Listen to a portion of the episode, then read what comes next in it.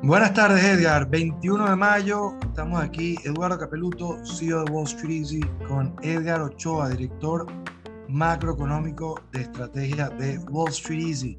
Edgar, buenas tardes. Hoy tenemos una agenda sobre un tema que no cubrimos con frecuencia, pero que casualmente es el tema más frecuente entre nuestros suscriptores.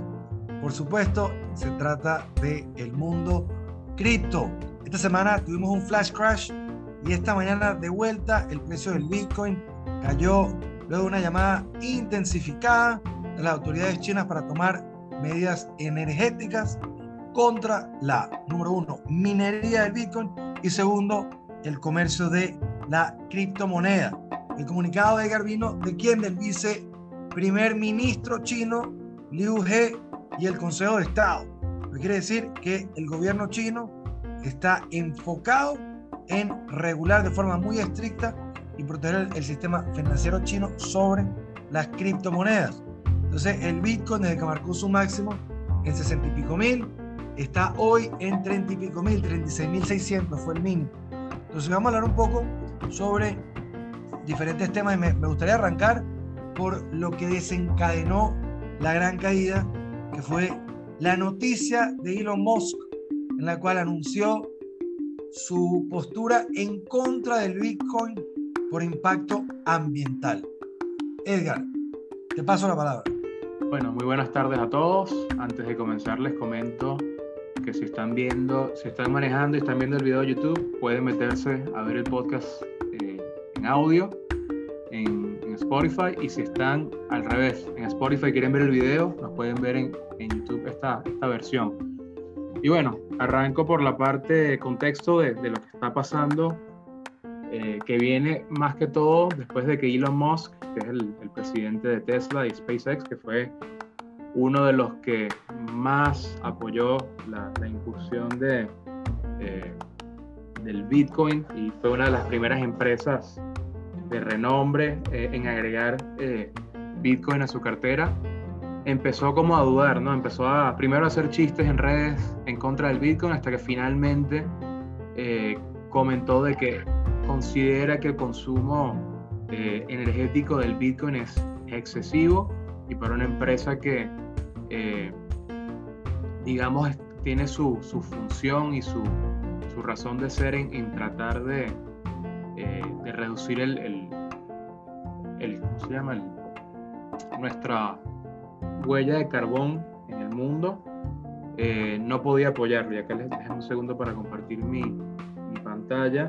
Muestro eh, un estudio que hizo la Universidad de Cambridge, que de hecho tiene una página dedicada al uso eh, de energía de las criptomonedas y básicamente dicen que el Bitcoin usa 130 terawatts de, energía, lo cual es más de lo que consume toda, toda Argentina en un año, es más de lo que consume Ucrania todo un año, es más, es casi igual a lo que consume Suecia en todo un año, eh, así que es un consumo energético altísimo. Y en otro estudio eh, que hace una, una NGO eh, de,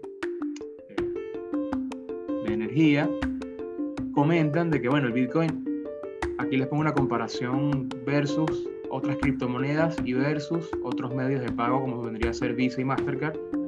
Y bueno, acá pueden ver cómo el, Bitcoin consume 951 kilowatts por hora, el Ethereum 42.86 kilowatts por hora, así que el Ethereum es increíblemente más eficiente que, el, Bitcoin en, términos energéticos.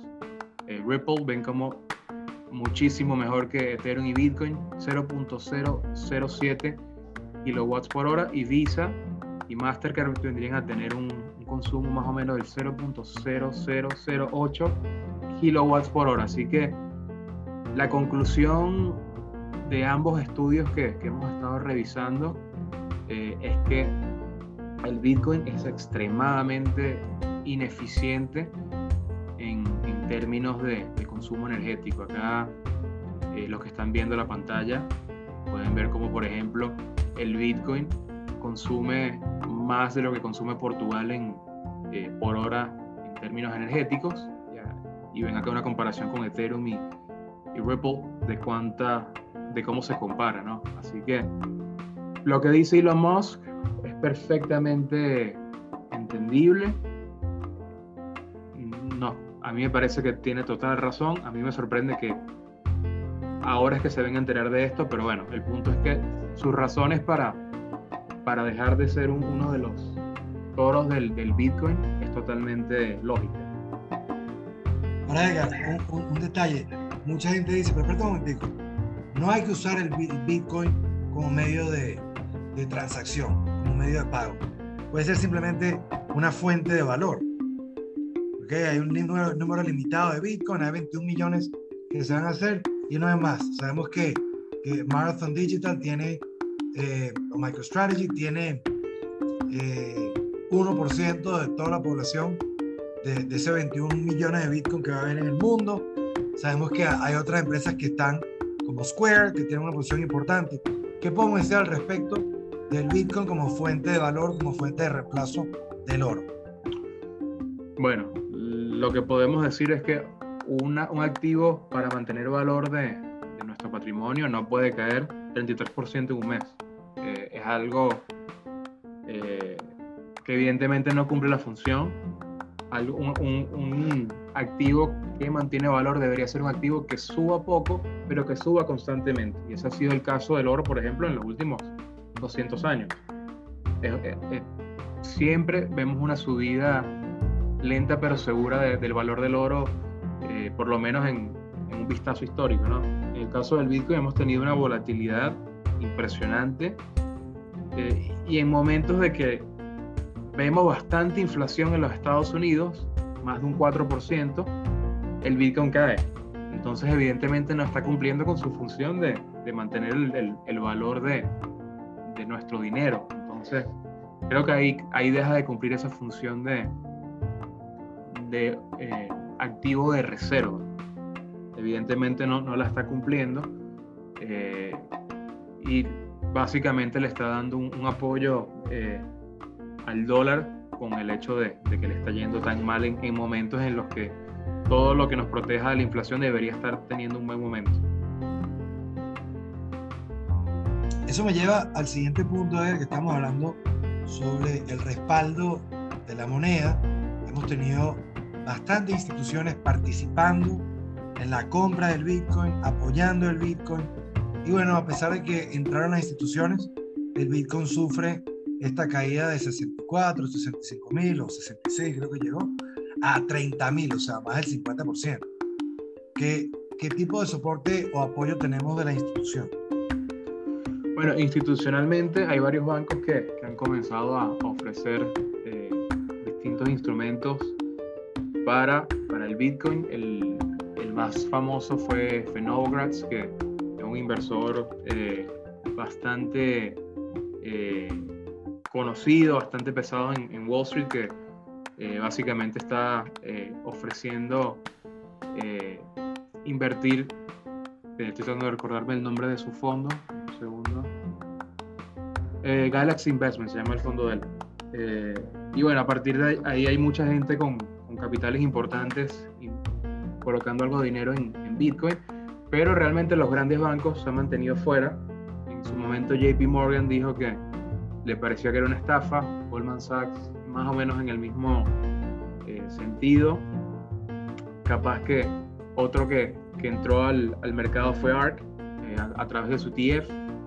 Pero bueno, en general vemos todavía que hay una, una gran desconexión, una gran diferencia de opiniones entre si es el momento de ofrecer productos para los clientes de Bitcoin o no digamos que Goldman Sachs está empezando a ofrecer mecanismos en los que ellos no participan directamente, pero le, ofrecen a, sus clientes eh, poder comprar Bitcoin. Creo que más como por responder a, una solicitud, a demanda popular de, los clientes de Goldman Sachs, a que ellos le tengan particular fe al Bitcoin. Entonces, desde el punto de vista institucional, no, todavía como que falta más bancos que se unan a, esta ola de las Y en cierta forma creo que tiene, que tiene que ver con la regulación. Hay muy poca regulación al respecto porque los, las criptomonedas no son activos regulados por la SEC, por la, eh, la Comisión Nacional de Seguridades de, de los Estados Unidos. Eh, creo que cada minuto que pasa, cada día que pasa, estamos más cerca de ver regulación en ese sentido.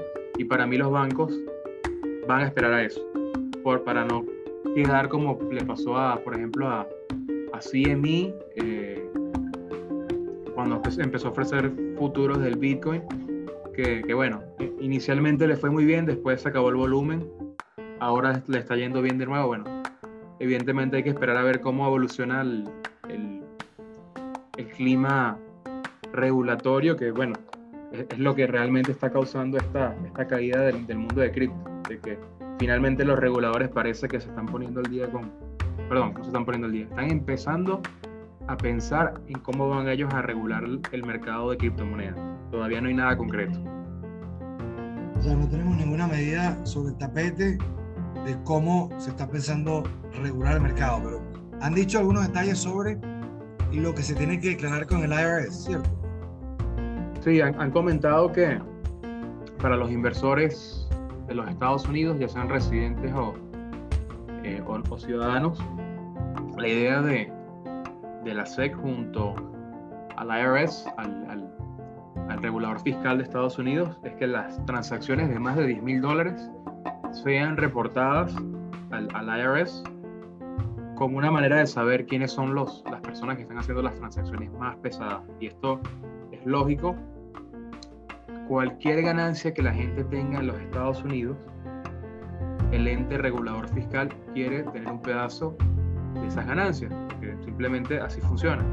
Lo que sea que uno haga en Estados Unidos, ya sea eh, un trabajo asalariado o vender algo y, el IRS espera cobrar un porcentaje de esa ganancia. ¿no? Así funciona en todos los países y Estados Unidos no, no es... Eh, eh, no es distinto a eso. Entonces, obviamente, vemos cómo hay tantos criptomillonarios, gente que ha hecho miles de dólares, millones de dólares. Eh, evidentemente, ahora la IRS dice: Bueno, yo quiero un pedazo de, esa ganancia porque tú eres un ciudadano americano, lo hiciste desde una plataforma americana en muchos casos, así que nosotros queremos también nuestra parte de, de esa ganancia como le tocaría a cualquier negocio.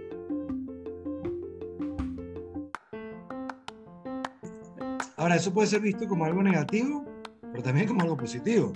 Porque si quieren un pedazo de la torta y el país se va a lucrar con las ganancias en cripto, entonces, de cierta manera, están apoyando el sector. Bueno, creo que ahí es un tema mucho más filosófico, eh, porque parte de, del atractivo que la gente vio en el cripto fue que era un sistema bastante des, eh, des, bastante flexible, bastante desregulado. No, no estaba a la mano del gobierno diciéndole a las plataformas y a, y a, los inversores qué hacer y cómo hacerlo, sino que más bien eh, tenían total libertad. Yo soy pro de la regulación por el simple hecho de que hay veces que la gente no entiende los riesgos que asume y digamos que algunas regulaciones lo llevan a, a entender mejor y, y, a no hacer algo totalmente desinformado eh, en este caso, digamos que el, el, trabajo de la SEC seguramente va a ser por ahí, de educación y de no dejar que otros se aprovechen del inversor. Y del lado del IRS va a ser más de regular las ganancias. Y, y bueno, a largo plazo en realidad me parece que va a ser positivo. Si bien capaz que filosóficamente inicialmente a la gente no le guste, a largo plazo creo que va a ser que sea un medio de pago y sea eh, un activo eh, que tenga valor, ¿no? Porque si hay regulaciones que protejan al inversor, si la gente empieza a blanquear ese capital, creo que termina siendo mejor para, para todos. No sé si, si el Bitcoin termina siendo la, la, criptomoneda más usada en ese ambiente, pero hay muchas que, que bueno, que capaz tienen unas eh, condiciones, eh, unas características técnicas mucho más idóneas para realmente ser un, medio de, pago y un medio de reserva. Excelente, Edgar. Y ahorita una de las últimas preguntas que, que tenía es que entiendo que hay una investigación a plataformas, que son las plataformas más grandes que están manejando, digamos, las transacciones más importantes del mundo cripto. Se habla de Binance, que está ahorita con, con la, la SEC investigando. Tenemos también Coinbase, que también cotiza en la bolsa y también está afectada. ¿Cuál es el estatus de esa investigación? ¿Qué se espera conseguir? ¿Cuál es el fraude que están llamando a las redes a averiguar? Bueno, Binance está investigada eh, por la SEC, si no me falla la memoria. Eh, básicamente la, la, SEC está tratando eh, de investigar cualquier intento de lavado de dinero que se haya, haya dado en, a través de, de, criptomonedas. Y bueno, creo que por ahí parte mucho del el por qué hay muchas probabilidad de que se, se empiece a regular las criptomonedas. Eh, hace nada, no sé si recordarán que, que estuvo el, se hackeó la, el sistema del Colonial Pipeline, de un oleoducto que básicamente eh, enviaba petróleo a todo Estados Unidos. Eh, aún no lo han confirmado, pero se comenta, se rumorea que muy probablemente le pagaron a los hackers con criptomonedas. Entonces ahí es la, la, una de las primeras banderas rojas, uno de los primeros red flags que le lanzan al gobierno, porque gracias a ese hackeo tuvimos estados como Georgia que estuvieron con 90% de las estaciones de servicio sin gasolina, sin nafta. Florida creo que llegó al 70%, pero bueno, hay un montón de estados que estuvieron en un punto bastante crítico, algo que puede ser un problema de seguridad nacional. Eh, y el hecho de que se usaron criptomonedas hace que las, personas que recibieron ese pago, esos hackers, no los pueden rastrear. Entonces creo que por allí eh, comienza todos los problemas, o no comienza, perdón, pero intensifica todos los problemas que están pasando los exchanges, porque Estados Unidos ahora quiere saber quiénes están haciendo grandes trades y quiere asegurarse de que nadie está aprovechándose del, del, sistema cripto para lavar dinero, para tener ganancias de, de, otros negocios capaz turbios o capaz que no quieren reportar para no pagar impuestos y meterlo en cripto para que nadie lo sepa. Entonces, creo que por allí vienen los principales problemas a futuro de Binance y Coinbase. ¿Cómo hacen para cumplir con las regulaciones locales sin terminar asustando o, o molestando a, a su clientela actual? Excelente, Edgar. Entonces, con eso vamos a concluir el podcast y vamos a hacer otro podcast más adelante para hablar de los niveles técnicos. En mi, en mi Twitter yo colgué el, el mapa de cómo navegar Bitcoin. Hemos comentado que el análisis técnico nos arrojaba reducir la exposición en 49 y recortarla del todo en 44.8. Ahorita el Bitcoin está por debajo del promedio móvil de 200 días, por debajo de 40.000. Nuevo crash, la gente cree que cuando hay el primer crash hay que comprar, siempre viene ese rebote en inglés le dicen el rebote del gato muerto, ¿okay? que rebota como si fuera un trampolín ¡pah! y sube fuerte. Que fue lo que pasó con el Bitcoin, que tras caer a 30.000 rebotó 43.